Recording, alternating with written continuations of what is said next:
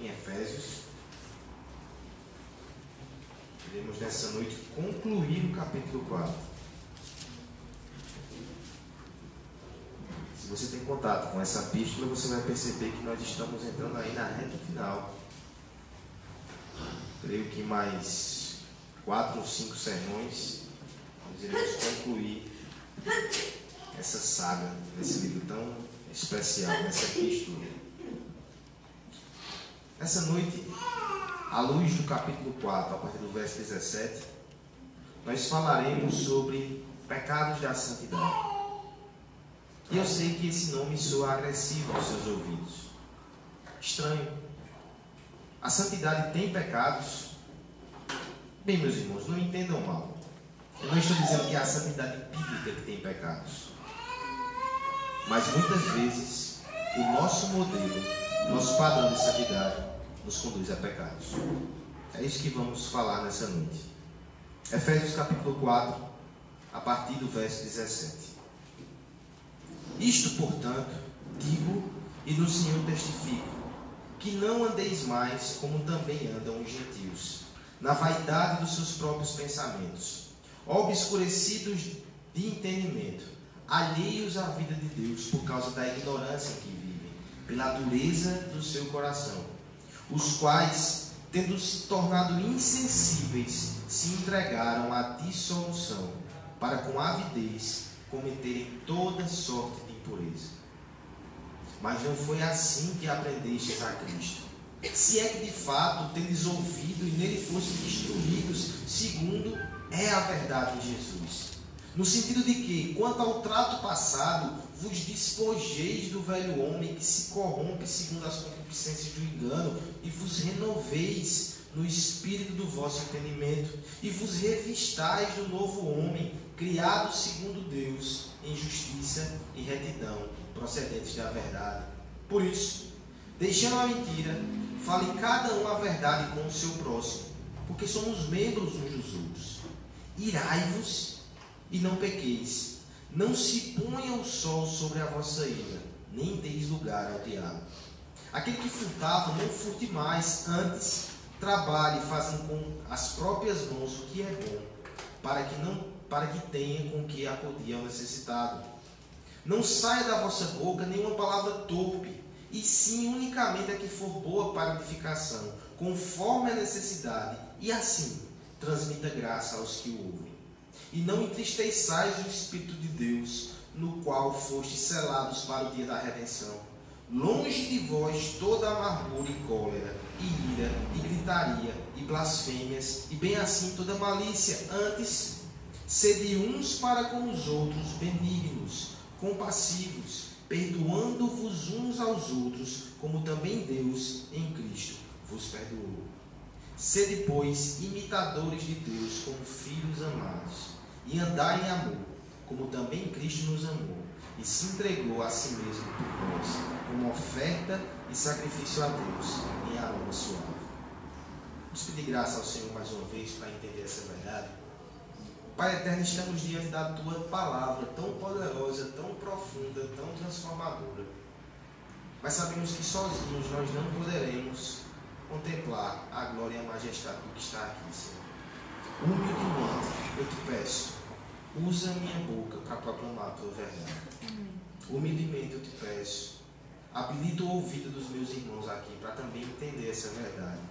Mas precisamos do teu Espírito, Senhor. Que ele atue em nosso meio e que todos possam ter a plena convicção de que o Senhor falou. Portanto, respondamos a ele. Em nome de Jesus. Amém. Permita-me resgatar mais uma vez o tema do último sermão. 15 dias atrás nós falamos sobre flocos de neve e cubos de gelo. E eu gostei muito dessa ideia. E eu fiquei pensando sobre cubos de gelo essa semana. Você sabia que o cubo de gelo ele pode queimar? Por incrível que pareça, e por mais contraditório que isso possa soar a seus ouvidos, existe sim esse fenômeno. A temperatura do nosso corpo, da nossa pele, quando está alta, e entra em contato com o gelo, aproximadamente ali em zero graus negativos, causa um choque térmico. O nosso corpo libera algumas substâncias que produzem dor e aquilo causa uma sensação de queimação. A pele fica vermelha, a pele arde. Mas você sabia que é possível que em temperaturas ainda mais baixas a queimadura seja de verdade? Há inclusive, andei pesquisando um tipo de tratamento para emagrecimento que usa gelo para queimar a gordura localizada. Vi muita crítica sobre isso, então não estou recomendando. Não tenho habilidade para dizer se é bom ou não. Mas o que é feito? Temperaturas abaixo de 7 graus são encostadas no corpo, naquela parte onde tem gordura localizada. O corpo não entende o que está acontecendo ali, reage e por si só fulmina, elimina e queima aquelas gordurinhas indesejadas. É o gelo que queima, sendo manipulado pelos homens para fins estéticos. Gelo que queima. Esse tipo de fenômeno, de algo que gera o efeito exatamente oposto, não ocorre somente no mundo natural. No mundo dos relacionamentos, nós também temos esse fenômeno esquisito. Por exemplo, pense no amor que fere. Pense no amor que mata. Pense no amor que é egoísta. Se o amor, por essência e por definição, é você sair de si mesmo em direção ao outro, é abdicar, é se sacrificar pelo bem do outro, o amor que fere é uma contradição ambulante. Mas existe isso em nosso meio. Isso é gelo que queima. Do ponto de vista espiritual, essas coisas também acontecem. É o desejo e a busca por santidade que produz pecado. Isso acontece. É o gelo que queima espiritual. Pessoas até com as intenções de serem mais santas, mas porque não têm definições apropriadas, acabam produzindo o efeito oposto. Isso é muito sério. Porque não somente é ineficaz ter um conceito errado de santidade e buscá-lo, mas produz pecado. Na tentativa de ser limpo, nos sujamos mais. Na tentativa de parecer mais com Cristo, ficamos mais distantes dele. Precisamos evitar o gelo que queima. O apóstolo vai nos ajudar com isso. A partir do verso 17, ele vai focar nessa questão da santidade. Se nos capítulos 1, 2 e 3 o apóstolo ergueu seu edifício teórico, nos mostrou essas doutrinas profundas do evangelho e da igreja, a partir do capítulo 4, ele começa a aplicar isso de forma prática. Nós vimos há 15 dias atrás, do verso 1 até o 16, ele amarrando a questão da unidade na igreja. Andei de modo digno. A primeira forma de andar de modo digno com o evangelho é buscando a unidade na igreja, mesmo em meio à diversidade. Agora, a partir do verso 17, ele abre outra aba. A salvação maravilhosa de Deus deve produzir uma unidade maravilhosa entre nós mas também deve produzir uma nova vida maravilhosa em nós. Santidade. E como é difícil falar sobre santidade? Primeiro, porque nenhum de nós está à altura desse assunto. Não é porque eu estou falando disso que eu sou mais santo do que ninguém. O segundo motivo é porque cada um de nós tem os seus conceitos de santidade. Os nossos padrões daquilo que deve ser feito ou que não deve ser feito. E quão poucas vezes estamos com o coração realmente aberto para ver o que a Bíblia diz. Isso é sério. Conceitos errados produzem gelo que queima, produzem ineficácia e produzem pecado. O apóstolo Paulo, portanto, vai gastar um tempo aqui nos passando um conceito bíblico, sadio e completo de santidade antes de aplicar de forma prática, ele vai aprofundar o assunto. Isso nos ajuda. À luz deste texto, com a graça de Deus, eu espero que possamos evitar os pecados da santidade, da falsa santidade, da santidade incompleta. Serão estes, do verso 17 até o verso 24, o erro de tratar como superficial aquilo que é profundo dos versos 25 até o verso 29, nós veremos o outro erro, que é tratar como abstrato, algo que é muito prático. E por fim, dos versos 30 até o versículo 2 do capítulo 5, o terceiro erro, que é o de tratar de forma individualista o que é relacional. Pecados da santidade. quais são os erros que devemos evitar para ter uma vida santa. O primeiro deles, então, meus irmãos, é tratar como superficial algo que é profundo. O que é ser santo? É não vestir mais as roupas que vestíamos.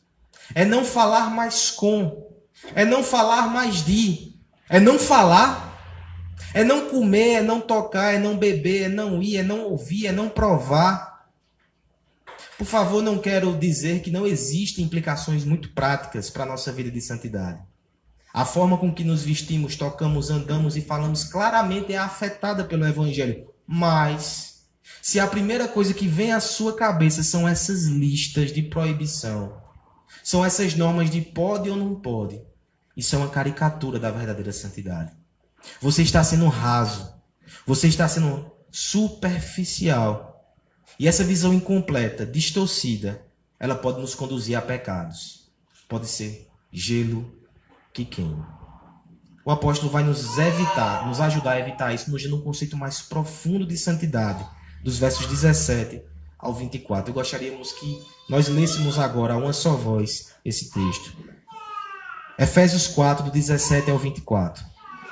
Isto, portanto, digo e no Senhor testifico, que não andeis como também andam os gentios, na vaidade dos seus próprios pensamentos.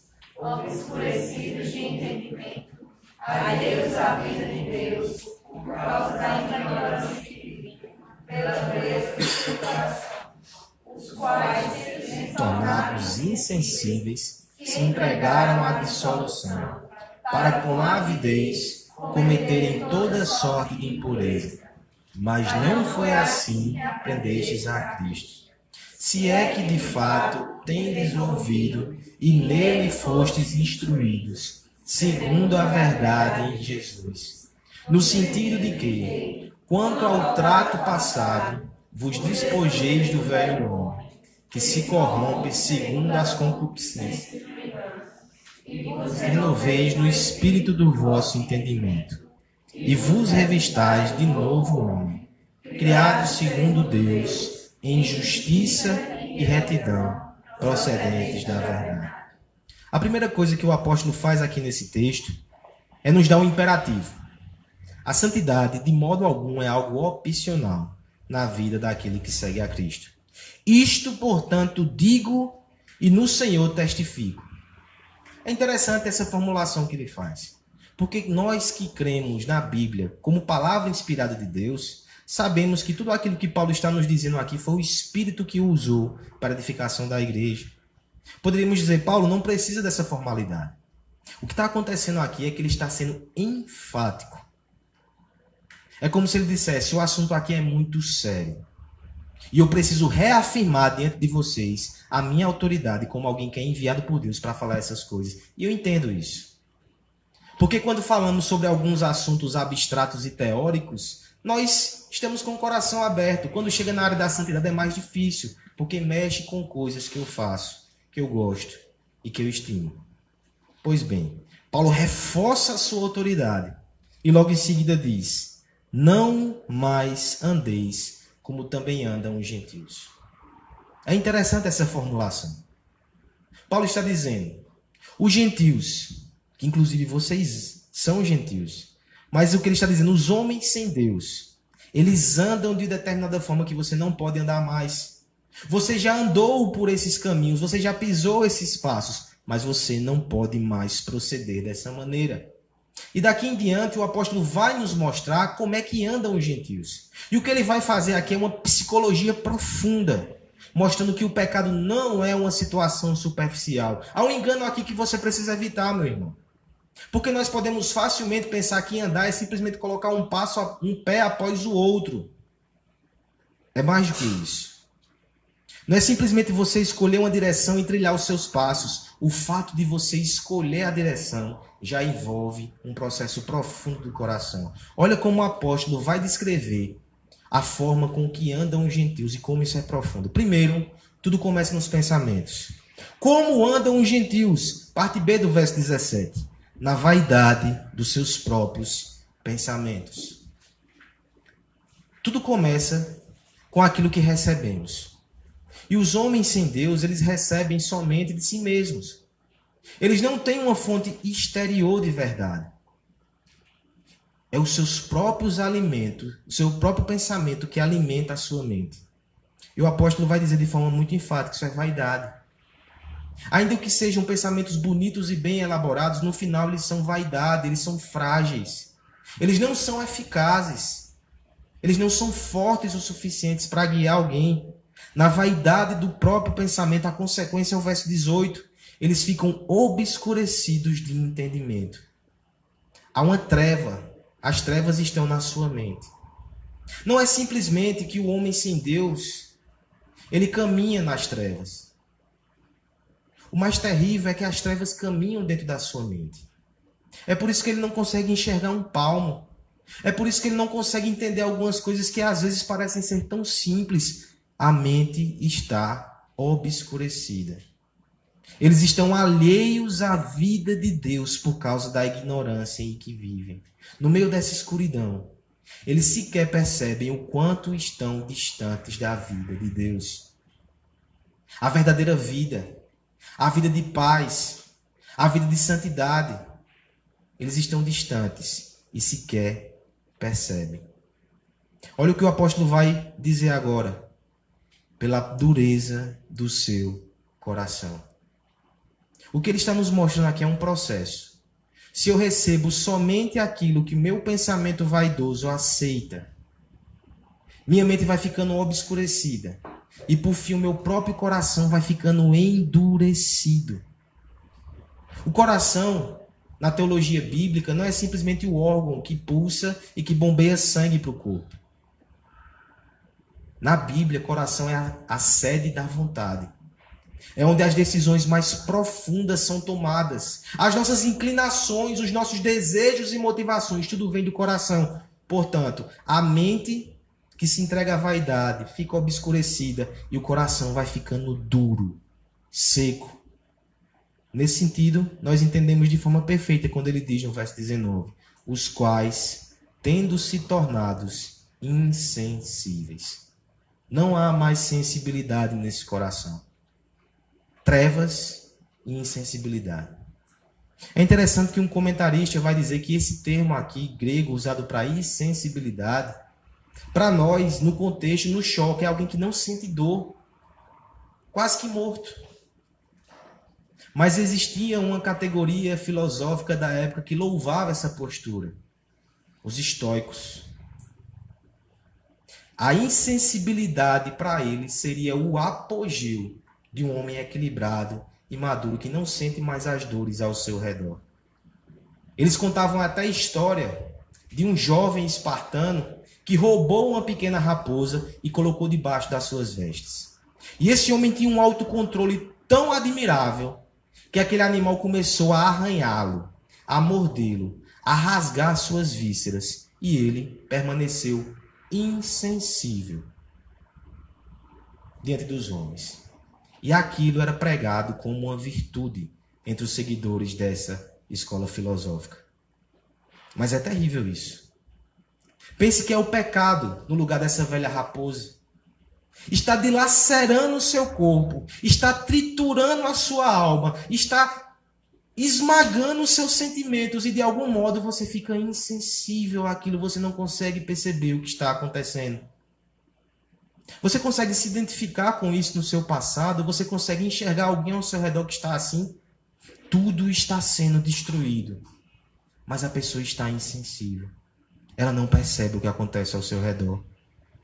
Veja que a parte final do verso 19 finalmente chega na conduta. Nós somos tão rápidos e tão afoitos que queremos logo enxergar a santidade na conduta, mas a conduta é a parte final de um grande processo que passa pela mente, pelo coração e por fim os atos concretos. Olha o verso 19 que diz: eles se entregam à dissolução para com avidez cometerem toda sorte de impureza você já viu alguém que parece que tem sede daquilo que é impuro? Ele se atola nas coisas desse mundo, ele tem prazer, parece que ele se lambuza. Aquilo é só o estágio final de algo que começou num coração e na mente. É uma mente que já está escurecida. É um coração que já está endurecido e insensível. Por fim, isso se revela nos seus atos. Isso se revela no seu modo de ver. É interessante que há uma ruptura aqui nos versos 20 e 21. O apóstolo diz: Mas não foi assim que aprendestes a Cristo. É interessante que essa ruptura é exatamente a intervenção de Deus na vida daqueles homens, porque eles eram assim antes.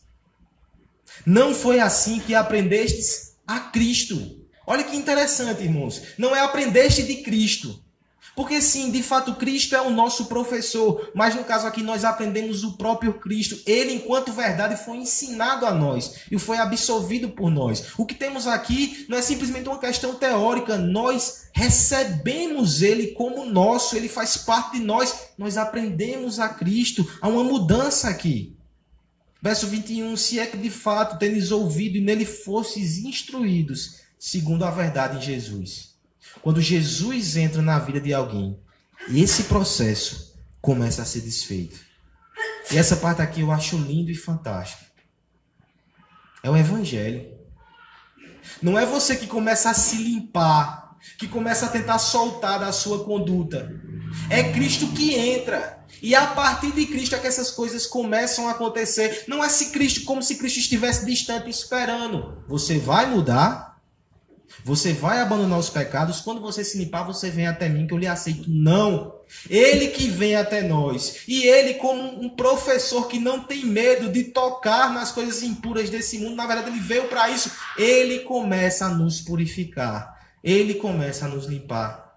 Cristo entra em ação. E agora veja o que acontece. No sentido de que, quanto ao trato passado, vos despojeis do velho homem Paulo vai usar aqui a figura da roupa. Como se dissesse: tire essas roupas sujas do pecado. Você agora está aprendendo de Cristo, tire essa roupa suja. Tire isso, não cabe mais a você. Por quê? Porque o velho homem do qual você deve se despir, ele se corrompe nas concupiscências do engano. Corromper aqui é a ideia de apodrecer. Paulo está dizendo: não siga mais nesse caminho. Porque ele é um caminho que pode trazer prazer momentâneo, mas que aos poucos ele vai corrompendo, ele vai apodrecendo e sendo enganado. Não faça isso. Pelo contrário, verso 23: vos renoveis no espírito do vosso entendimento.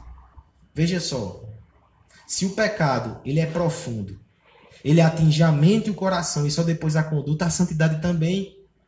Você aprende de Cristo e não mais da vaidade dos seus próprios pensamentos. Você não tem o coração endurecido, pelo contrário, agora o espírito do vosso entendimento é renovado pelo próprio Deus. Ele atua na nossa mente, ele atua no nosso coração. E verso 24 diz: Ele nos coloca novas vestes, as vestes do novo homem, criado em Deus, em justiça e retidão, procedentes da verdade.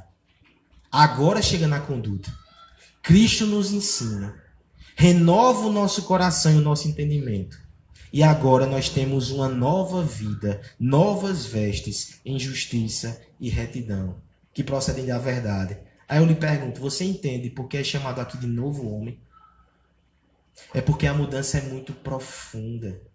Não é coisa simples, não é coisa que pode ser manipulada, não é coisa artificial. Santidade é só Deus em Cristo que produz. Homens não produzem isso no máximo falsificam.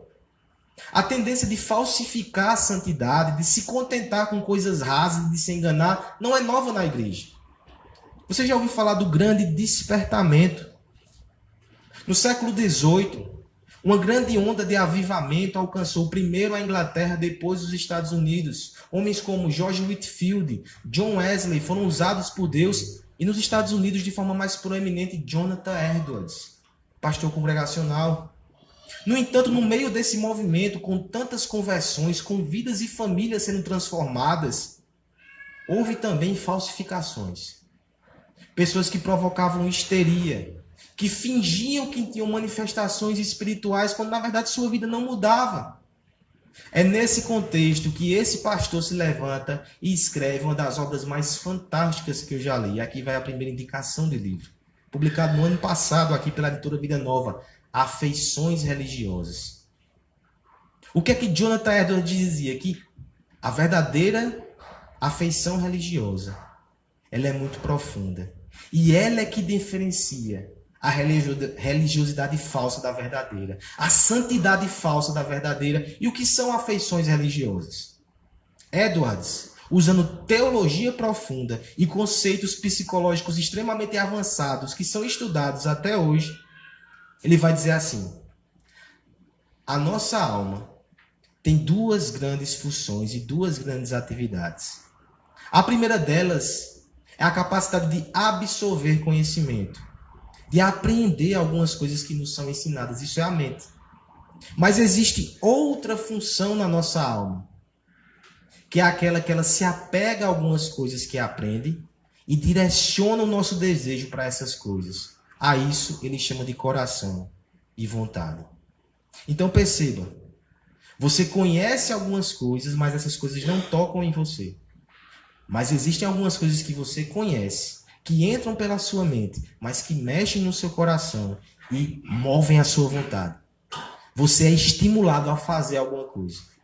Ele vai dizer que algumas dessas desse conhecimento é tão forte que mexe com as nossas emoções. Ou nos deixa, nos deixa tristes, ou nos deixa eufóricos, alegres. E algumas vezes afetam até o nosso corpo. Às vezes é um simples arrepio, às vezes é um corpo que fica inquieto. Ele diz, por fim, isso gera mudança de comportamento. Isso gera atos concretos. Ele vai dizer, isso é afeição religiosa. Não é simplesmente mente não é simplesmente atitudes afastadas de todo esse processo, não são emoções religiosas, não é dar um grito no culto, não é dar um glória a Deus forte, não é fazer alguma manifestação dentro dos homens, não é fingir algumas condutas pontuais, não é simplesmente conhecer algumas coisas e simplesmente não afetar a sua vida. A afeição religiosa é uma coisa profunda. É um conhecimento que toca o seu coração, inflama as suas emoções e que muda a sua conduta e o seu comportamento, faz o caminho todo. Essa é a verdadeira religião. Essa é a verdadeira santidade. Admiramos esse homem por essa perspicácia. Agora eu lhe pergunto: ele fez algo novo ele só descobriu que estava aqui em textos como esse? Esse é o entendimento da palavra de Deus. A verdadeira santidade ela é muito profunda. Ela envolve esse processo do coração. Começa pela mente, envolve nossa vontade e, por fim, altera o nosso comportamento e as nossas práticas. Não se engane. Por trás das lindas flores que estão expostas na vitrine, ao trabalho silencioso e até invisível do labor do jardineiro. É uma boa ilustração, o jardineiro. Aquele homem, com as suas mãos calejadas, ele desafiou o solo. E em cooperação com aquele solo, abraçaram a semente, dançaram com a água que cai do céu e com o sol que despertou a beleza daquelas rosas. No fim, ela está exposta, mas houve todo esse processo profundo por trás. Assim é a verdadeira santidade. Às vezes nós só percebemos o broto que se abre e o cheiro que é exalado de uma mudança. Mas por trás de belos atos há um processo que só o Espírito Santo faz. Nós vemos as condutas transformadas, os vícios abandonados, novas disposições e novas atitudes, mas isso é só a ponta da lança. Lá no começo, de forma discreta, há uma mente que abraçou a verdade, há um coração que germinou a santa semente, há uma vontade que se curva diante de Deus e aí sim, o ato coroa todo esse processo de santificação.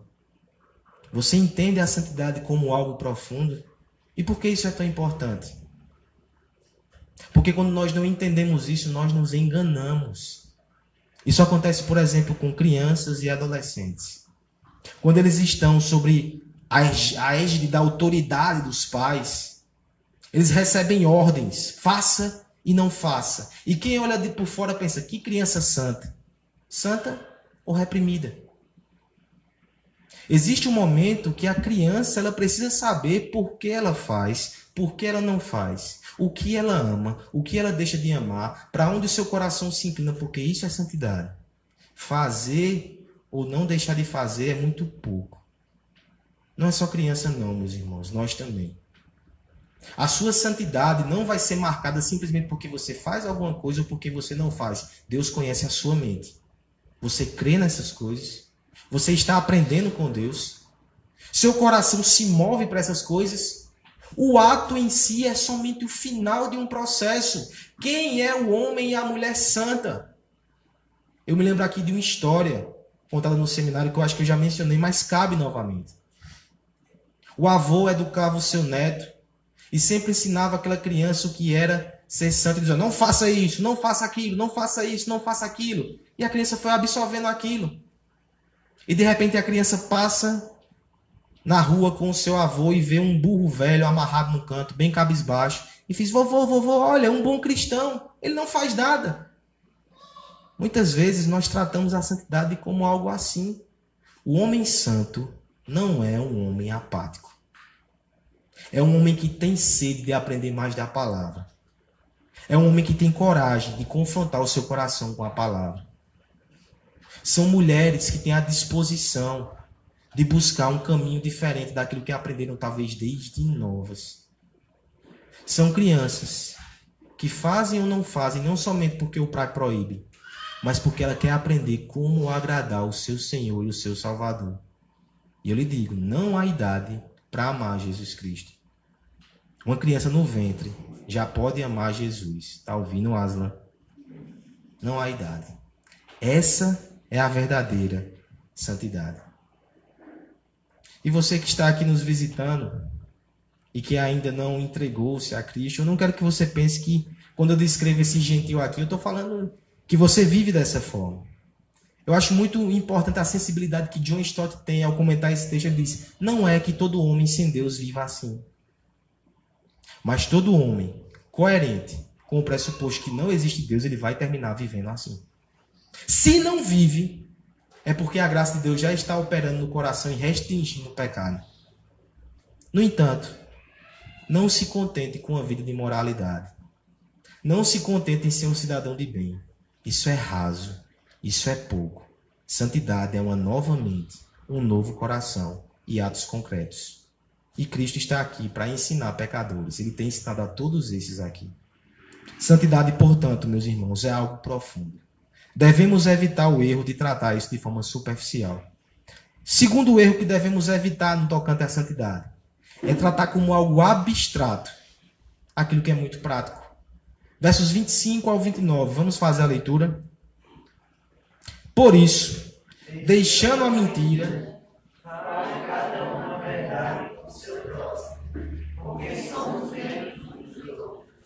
Irai-nos e não. Não se põe o sol sobre a nossa ira, nem dê lugar ao irá.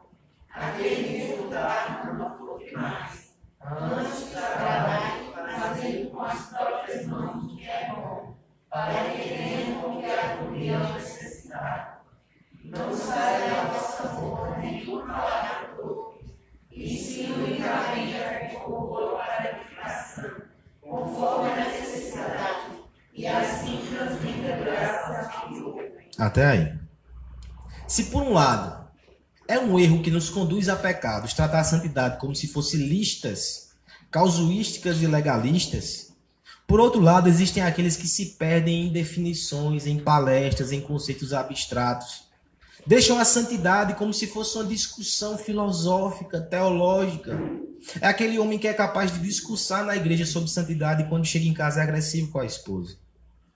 É aquele que fala sobre é, santidade, mas é totalmente insensível à necessidade dos irmãos.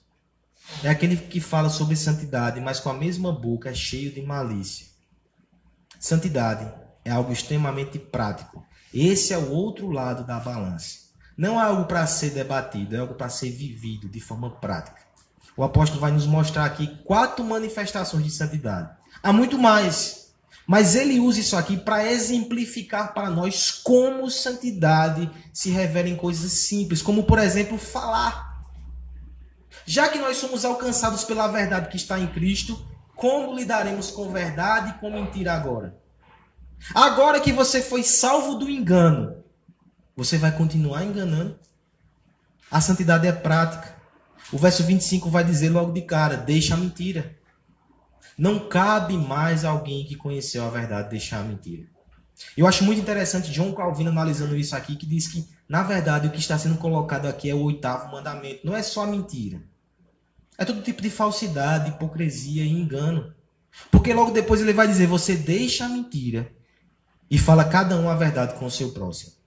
Você percebe que isso é um passo além do que deixar de mentir? Deixar de mentir poderia ser comparado com a ação que alguém que recebe um telefonema e diz: Fulano não está. Deixar de mentir é atender o telefonema e ficar mudo. Não mentiu, nem falou. Mas falar a verdade, cada um com o seu próximo, diz, olha, eu não posso falar com você no momento, não. Deixar de mentir é simplesmente se calar. Falar a verdade é ter a coragem de abordar os irmãos em amor. Isso aqui é um passo além. Isso aqui é você saber que há coisas que precisam ser ditas. E que você precisa dizer, porque o final do texto vai dizer: somos membros uns dos outros. Como é que eu posso ver o meu irmão caminhando para um lugar ruim? Eu não vou dizer nada. Eu não vou me meter. Eu não vou me arriscar a ser mal interpretado ou até a ser rejeitado. Mas o homem santo, ele arca com o ônus de ser mal interpretado, se for o caso. Mas ele fala. Não vai falar de forma ríspida. Pouco atrás o apóstolo nos ensinou para falar a verdade em amor. Mas se eu entendo que somos, somos membros do mesmo corpo, eu vou me arriscar para falar com Acácio. E aqui eu me lembro de Crisóstomo, um pregador do passado, que ele dizia o seguinte: Você já pensou o olho que vê uma serpente, mas engana o pé e deixa que ela seja picada? Você já conseguiu imaginar a língua que sente o gosto daquilo que é amargo e venenoso, mas permite que o estômago sofra as consequências de ingerir esse alimento? Isso é inconcebível. A santidade, ela se revela de forma muito prática como falamos com o nosso irmão. A gente simplesmente não deixa de mentir. A gente fala a verdade. Adiantando também, a santidade afeta não só o que eu falo, mas como eu reajo àquilo que falam ou àquilo que fazem comigo. Verso 26. Irai-vos e não pequeis. É interessante que aqui não é um mandamento de se irar. Você pode interpretar isso errado. Irai-vos. Não. Irai-vos e não pequei a ideia. Vai ter momentos que você vai se irar. E tem iras que são legítimas. Irar-se contra o mal, irar-se contra a injustiça é legítimo. Mas o texto diz: é legítimo, mas é perigoso facilmente você pode sair da ira permitida para a ira pecaminosa. Você se ofende com o pecado que foi cometido. Daqui a pouco você está extremamente ofendido com o pecador. E aí você avançou o sinal. Irai-vos e não pequeis. A solução de Deus para isso, para o homem santo, é: não se ponha o sol sobre a vossa ira, nem deis lugar ao diabo. O que está sendo ensinado aqui é que na hora que a ira aflora no seu coração, você não deve seguir os caminhos que o mundo lhe ensina. Até mesmo a psicologia. Alguns vão dizer que você não pode reprimir aquilo, você tem que verbalizar. Não é bem assim. Outros vão dizer que você, pela boa convivência, vai guardar aquilo. Só que no seu coração aquilo vai produzir uma raiz de amargura que depois vai ser difícil de arrancar. O conselho bíblico é: não deixe o sol se pôr. E por sol se pôr aqui, o conceito cultural é: não deixe que o dia acabe. Não passa muito tempo. Aconteceu a ira. No dia da infração, deve ser o dia da reconciliação. No dia do aborrecimento, deve ser o dia em que você procura resolver aquilo. Não deixe que essas coisas se acumulem no teu coração. Ou seja, Santidade se revela em pessoas que buscam a reconciliação, que não amam a ira, que não abraçam a amargura. Isso é ser santo. Outra atitude bem prática, verso 29. Aquele que furtava, não furte mais. Antes trabalhe fazendo com as próprias mãos o que é bom, para que tenha com que acudir o necessitado. Isso é fantástico. Aqui está sendo posto a ideia de furto, mas mais uma vez o mandamento é mais amplo. É ganhar dinheiro fácil. É clicar naquelas propagandas da internet, ganhe dinheiro dormindo. É participar de pirâmide. É toda forma de ser ganancioso e não querer suar, querer se beneficiar à custa dos outros, cobiçar e não ter um mínimo pudor em enganar as pessoas para ter aquilo que você quer. É profundo. Envolve não só o furto, envolve sonegação, envolve tudo que mexe com a cobiça do coração. E Paulo está dizendo: sabe o que é santidade? É você abandonar esse caminho de fraude e trabalhar. Trabalhar. Trabalhar não só para você, para sua família e para o seu bem-estar, mas trabalhar para poder acudir uma necessidade. Isso aqui eu acho fantástico. Porque muitos programas de moralidade aí conseguem fazer até que um ladrão se torne um trabalhador. Você já ouviu falar sobre isso? Agora, para fazer com que um ladrão, um preguiçoso, um desonesto, não somente trabalhe, mas que seja altruísta e generoso, só a graça de Deus faz isso. Aquele homem que cobiçava e prejudicava os outros, agora ele se gasta, ele luta para poder abençoar os outros. Não é somente o seu ganho pessoal. O evangelho transforma até mesmo as motivações. É aquela pessoa que trabalha para abençoar e para acudir. Por fim, quarto exemplo prático de santidade, para que você perceba como santidade é coisa do dia a dia. Não saia da vossa boca nenhuma palavra torpe, e se unicamente a que for boa para edificação, conforme a necessidade, e assim transmita graça aos que ouvem. É interessante que palavra torpe não é só palavrão, certo? Torpe aqui é podre, é uma fruta podre. São palavras que vão trazer coisas ruins para a pessoa. Pode ser o bendito palavrão, mas pode ser uma palavra que carregue as pessoas com ira, com maledicência, com angústia, que derrube o ânimo da pessoa sem necessidade. Paulo está dizendo santidade é abandonar essas palavras, mas não é ficar mudo. Ele vai dizer: você vai falar agora e você vai ter três peneiras. Quais são as peneiras que o apóstolo nos dá? Primeiro, só fale o que for bom para a edificação. Não fale palavras que destruam. Fale palavras que construam. Segunda coisa, que esteja de acordo com a necessidade. Ou seja, você não vai falar todo o tempo. Vai ter momento que a pessoa não precisa daquela palavra e você vai se conter. Fale coisas boas para edificação, conforme a necessidade e o critério final, para transmitir graça. Você não é mais um tagarela. Você não é mais um maldizente. Você não é mais alguém cheio de malícia nos lábios e podridão na boca. Você fala para edificar. Você fala para acudir necessidades. Você fala para abençoar e transmitir graça para os outros. Isso aqui, meus irmãos, são exemplos práticos mas eu creio que o apóstolo Paulo aqui teria vários e vários e vários. Mas o ponto que está sendo mostrado aqui é que santidade não é abstrato. Santidade diz sim respeito a como eu falo, eu vivo, eu ando, eu trabalho, eu contribuo, eu me iro, eu resolvo os meus problemas. Santidade nas coisas simples e práticas, até de forma engraçada. Por exemplo, um dos clássicos, e aqui vai a segunda indicação, Confissões de Santo Agostinho. Livro espetacular, onde aquele homem abre o seu coração e reflete sobre como a graça de Deus agiu no seu coração. De forma até engraçada. Um dos momentos cruciais daquele livro, quando ele percebe a depravação do seu pecado, do seu coração, é quando ele amargamente reconhece como ele foi pecador, como roubou uma maçã na sua juventude. Para você, talvez isso não seja nada demais, mas Agostinho reconhece que naquele ato simples e concreto, ele foi pecador. Porque ele pegou não porque estava com fome.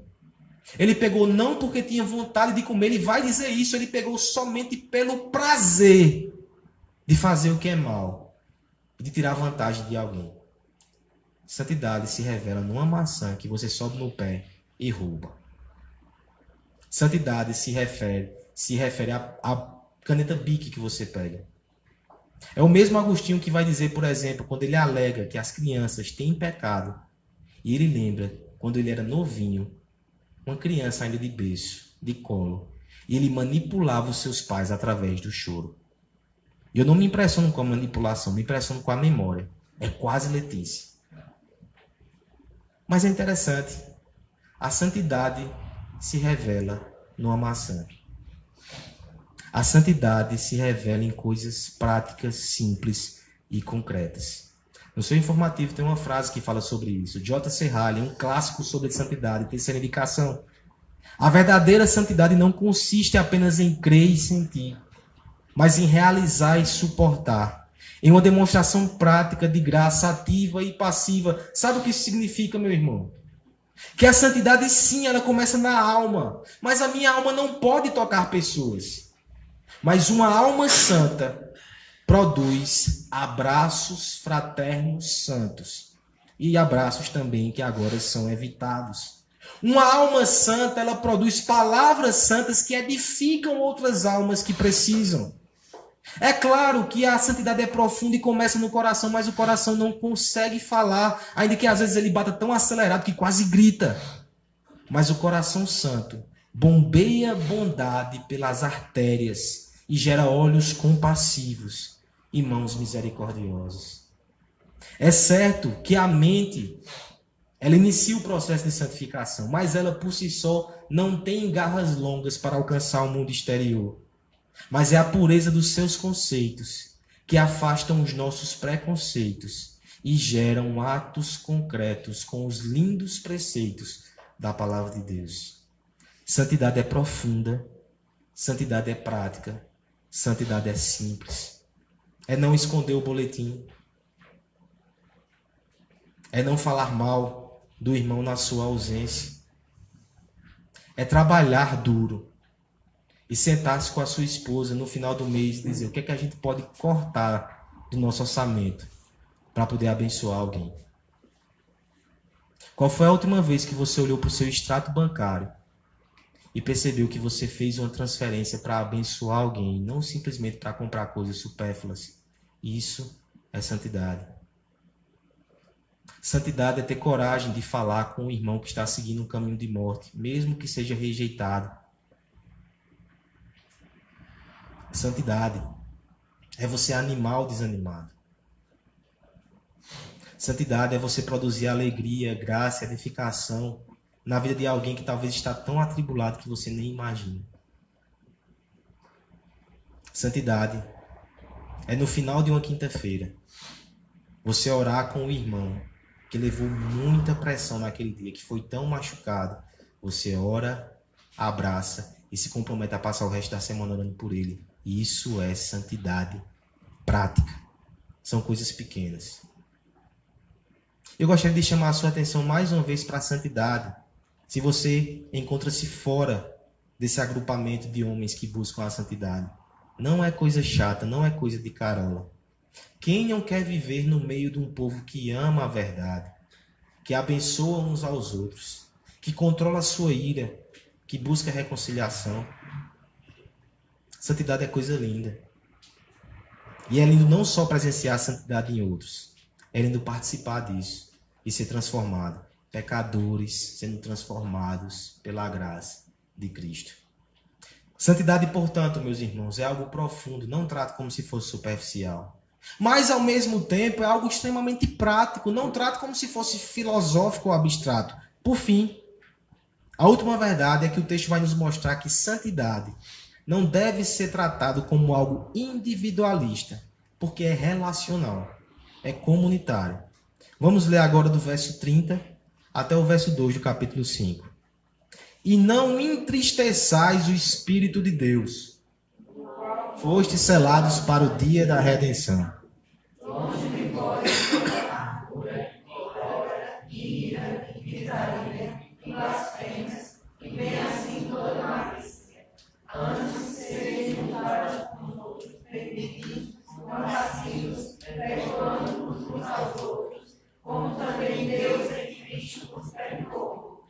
Sede, pois, imitadores de Cristo, como filhos amados, e andarai em amor, como também Cristo nos amou, e se entregou a si mesmo por nós, como oferta e sacrifício a Deus, que é a nossa suave. Na ânsia de evitar o mal, muitas vezes evitamos as pessoas. E isso é mal. Não adianta se enclausurar num quarto escuro. Não adianta subir no mais alto monte, porque o pecado tem a chave da porta e o pecado sabe escalar alto. sozinhos nós não fugiremos do pecado. E sozinhos nós não conseguiremos produzir santidade, porque a santidade ela acontece na comunidade, na diversidade, nas adversidades. Ela é relacional. Essa verdade já está aparecendo no texto o tempo todo, mas agora na parte final ela vai ficar muito clara. Primeiro nós temos uma afirmação aí bem conhecida e bem forte: não entristeçais o espírito de Deus. Como é que a gente entristece o Espírito de Deus? O que é entristecer o Espírito de Deus? É interessante que o Espírito de Deus ele está em nosso coração e ele atua nos santificando. Entristecer o Espírito de Deus é sabotar o seu trabalho. Ele está lá limpando e você está jogando lama. O Espírito entristece com isso. E tem um outro aspecto. O Espírito é Deus morando em nós. Ele habita em nosso coração.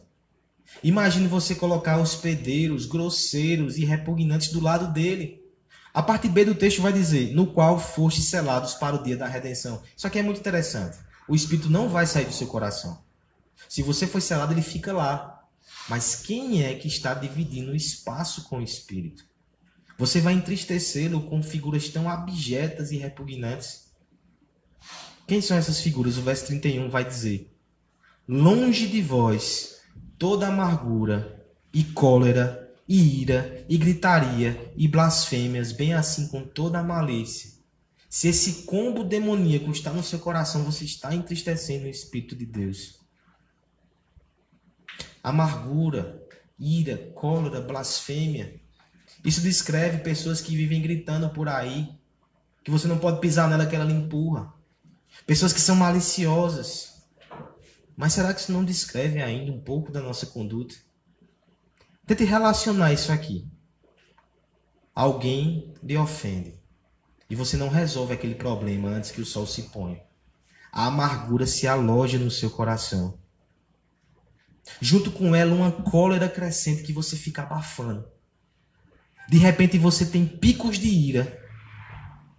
E sem que perceba, um dia você se pega gritando com essa pessoa ou com alguém que tem relação com ela. Por fim, é tanta amargura que você blasfema. E o termo aqui, blasfemo, por mais que na nossa cultura na nossa tradição, na tradução até, refira-se a Deus, o uso grego aqui não é só a Deus, é aquele que maldiz as pessoas. Você fica pragrejando por causa daquela situação e, por fim, você se torna malicioso. Aquela pessoa agora é um inimigo. Você já cirou, você já gritou, você planeja coisas ruins para ela. Ainda que você não cave um buraco e fique torcendo que ela caia, você mina a reputação dela com comentários maldosos na comunidade, na família. Eu lhe pergunto, isso está tão longe de nós assim? Será que muitas vezes nós não abrigamos essas coisas terríveis no coração do lado do espírito? Se isso te entristece, sendo pecador, imagina o Espírito que é santo. Qual é a solução para isso? O verso 32 diz: Antes, não façam assim, mas sejam uns para com outros benignos, sem malícia, mas façam o bem. Eu me lembro de alguém que disse certa vez que respondeu o mal com o mal é humano. Os homens fazem isso. Respondeu o bem com o mal é diabólico. E às vezes os homens fazem isso. Mas responder o mal com o bem é divino. E é isso que o apóstolo está falando aqui para a gente. Responda o mal com o bem. Seja benigno. Seja compassivo. Tenha um coração quebrantado e sensível até aquele que te faz mal. Por fim, perdoem uns aos outros, como também Deus em Cristo vos perdoou. Você percebe que no fim a santidade ela é muito relacional. Ela diz respeito ao modo com que eu lido com as outras pessoas.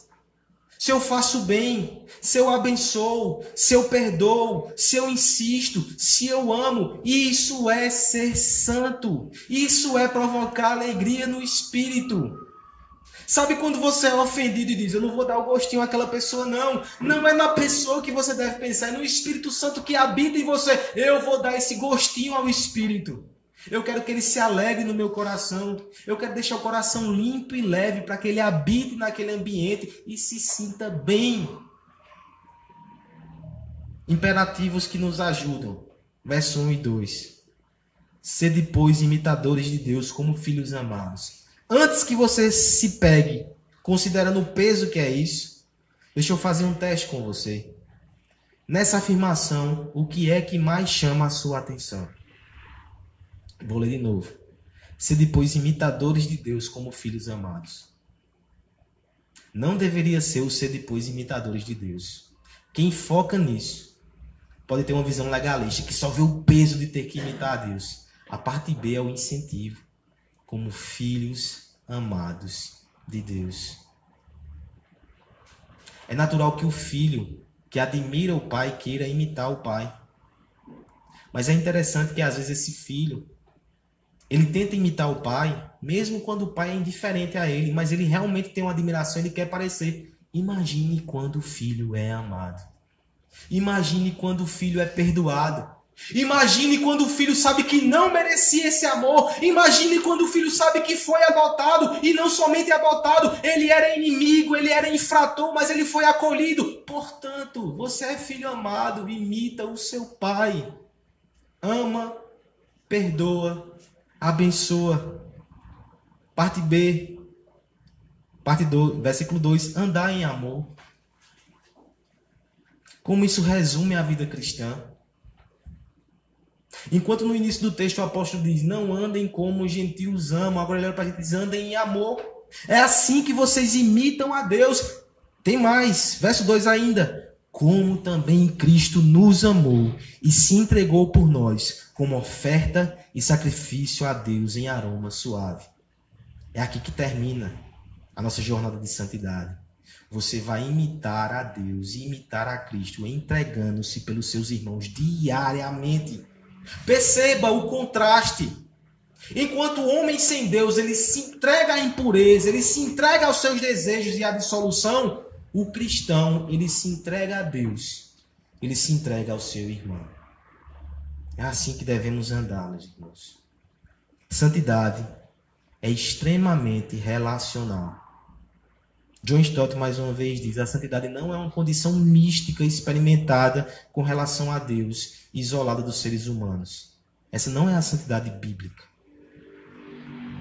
Um dos grandes erros que a igreja cometeu na sua história ainda que tenha o seu valor por alguns aspectos, é um movimento monástico. Os monges que se isolavam do mundo. Mas esse monge que vem na nossa cabeça muitas vezes é o monge ocidental, beneditino. Havia um que era mais extremo e foi o primeiro tipo de monasticismo. O monasticismo oriental, os padres do deserto. O homem que foi considerado o primeiro monge, Santo Antão, era um egípcio que aos 20 anos de idade vendeu todos os seus bens e foi para o deserto enfrentar as feras no deserto. Mas aquele homem ele começou a ser admirado pelo seu desejo de ser santo e as pessoas começaram a ir atrás dele, formar comunidades perto dele. Aquilo foi uma tensão a vida toda. Ele ficava perto das pessoas, ele estava se isolar, as pessoas iam atrás, ele vivia nessa tensão. Mas o exemplo mais claro de como os monges do deserto às vezes exageravam no seu desejo de ser santo e na sua compreensão errada está no homem chamado Simeão Estelita. Esse homem passou vários meses enterrado até o pescoço na areia, porque não queria entregar os seus membros à impureza. Mas mesmo naquela situação, muitas pessoas vinham admirar e ficavam perto dele, e aquilo o incomodava. Ele julgava que esse relacionamento não produzia santidade. Ele resolveu se isolar ainda mais. Ele subiu numa estaca de 18 metros e passou ali 30 anos sozinho. Isolar-se não produz santidade. Eu acho interessante que depois o monasticismo evoluiu um pouco, eles começaram a se reunir em grupos de monges que se isolavam do mundo exterior, mas pelo menos havia comunhão entre eles. Mas eu acho mais bonito ainda Lutero quando diz: O meu monastério é o mundo. Eu não vou me isolar. Eu vou me envolver. Porque isso é ser santo. O homem santo não é o homem diferente. O homem santo é o homem que se mistura, que se relaciona. Porque santidade não é individualismo. Não existem santos sozinhos. A fragrância da graça, necessariamente, ela tem que trair, atrair outras pessoas que admiram e se deleitam no aroma que vem do céu. A imagem de Cristo que é esculpida naquele que deseja ser santo atrai pessoas que amam esse Cristo, que vão querer andar juntos. A santidade, meus irmãos, é um projeto comunitário, relacional. Ela envolve abençoar. E como eu vou abençoar alguém se eu não estiver perto de alguém? O novo homem em Cristo, ele anda na contramão da solidão, porque ele serve, ele ama, ele cuida. O santo cristão não é alguém que recebe uma data no calendário, é alguém que espalha esperança ao seu redor. É aquele que acolhe os fracos. É aquele que perdoa os culpados. É aquele que ama quem não merece, porque ele foi amado assim em Jesus Cristo. Ser santo não é ser chato. Luan, ser santo é ter amigos, abençoar esses amigos. Irmãos, isso serve para nós também. Ser santo não é ser entojado. Ser santo é lutar para estar perto de gente, estar perto de gente para abençoar essas pessoas. Ser santo é se interessar no crescimento dos irmãos. Ser santo é de vez em quando receber um pisão no pé, perdoar e continuar a dançar o compasso da graça. E sabe o que é maravilhoso? Até quando dá certo, até quando dá errado dá certo. Porque no dia que as pessoas te machucam, é uma oportunidade para você perdoar, parecer mais com Jesus e ser mais santo. Olha que propaganda para a comunhão cristã. Até quando dá errado, dá certo. Venha, envolva-se. Abra o seu coração para a comunhão de Cristo. Eu não sei se você já foi machucado em outras oportunidades. Acontece, nós somos pecadores ainda. Mas abra o seu coração para a comunhão. Isso é ser santo. Meus irmãos, nós não somos mais pedras de gelo, frias sozinhas e que ainda queimam outros pecadores quando eles chegam perto. O Senhor nos fez brasas vivas, aquecidas por Ele, para aquecer onde Ele nos colocar. Isso é ser santo. É trazer o calor de Cristo a um mundo frio de pecado. Essa mudança é profunda porque ela alcança a nossa mente e o nosso coração. Mas é extremamente prática porque se revela nas coisas mais simples do nosso cotidiano. Até numa maçã que você come. Até no modo que você trata o seu irmão. A santidade se revela. É quando o fogo vira luz e nos aponta a direção até Jesus. Isso é ser santo. Ser santo é parecer com Ele. E esse é o projeto mais magnífico que um ser humano pode participar. É a aventura mais fantástica. É o maior privilégio que você pode ter nessa terra. Assim, nos afastemos do pecado da santidade e abracemos a santidade sem pecado, que é aquele que se fez pecado por nós nos deu, a santidade de Cristo profunda, prática e relacional. Sejamos santos, como Ele é santo, em resposta ao amor dele por nós.